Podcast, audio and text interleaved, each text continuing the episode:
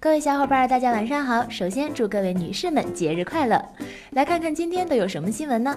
众所周知，每年苹果都会在三月中下旬举行春季新品发布会，比如去年的春季新品发布会就是在三月二十一号举行的，发布了 iPhone SE 和九点七寸的 iPad Pro。不过今年似乎与往年不太一样，苹果往往会提前公布一下发布会的日期和所在地，但到现在一点消息都没有。因此，国外媒体认为苹果恐怕不会在三月份举办发布会了，时间会推迟到四月四日，而且很有可能在 Apple Park 苹果新总部。毕竟苹果新总部刚刚启用不久，而且有一个全新的会场，很有可能会叫做乔布斯会场，那里非常适合苹果公布新产品。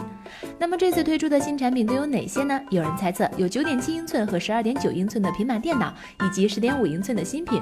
这个说法似乎得到了西班牙渠道商的支持，该分销商提供了来自匿名供应商的保护壳和细节，确认了十点五英寸产品的存在。而 iPhone SE 二代也有望一起发布。说过了苹果，我们再来看看三星。三星将在本月二十九日举办 Galaxy 新品发布会，不出意外的话，S 八和 S 八 Plus 将同时登场。作为上半年最被全球用户所期待的重磅安卓旗舰，S 八不仅拥有骁龙八三五处理器的顶级配置，还在外观上达到史无前例的新高度，启用了十八点五比九纵横比的超高屏占比正面设计，首次放弃实体 Home 键，可谓是激进。而就目前的资料来看呢，S 八屏幕为五点八英寸的二 K 屏幕，支持四到六 GB 加六十四 GB RAM，主摄像头一千二百万像素，提供 IP 六八防水和虹膜识别。而至于 S 八 Plus，屏幕升级为六点二英寸，电池从三千毫安时提高到了三千五百毫安时。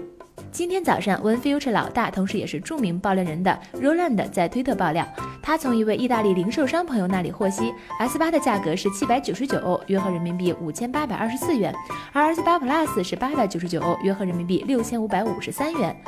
昨日也有大神透露，S 八上市开卖要到四月二十八日，同时呢，三星将提供黑色、银色和紫罗兰三色。这样看来，S 八对比 S 七普通涨了一百欧，而国行版和欧版折合的价格一般相差无几。看来感兴趣的朋友可以提前准备好银子了。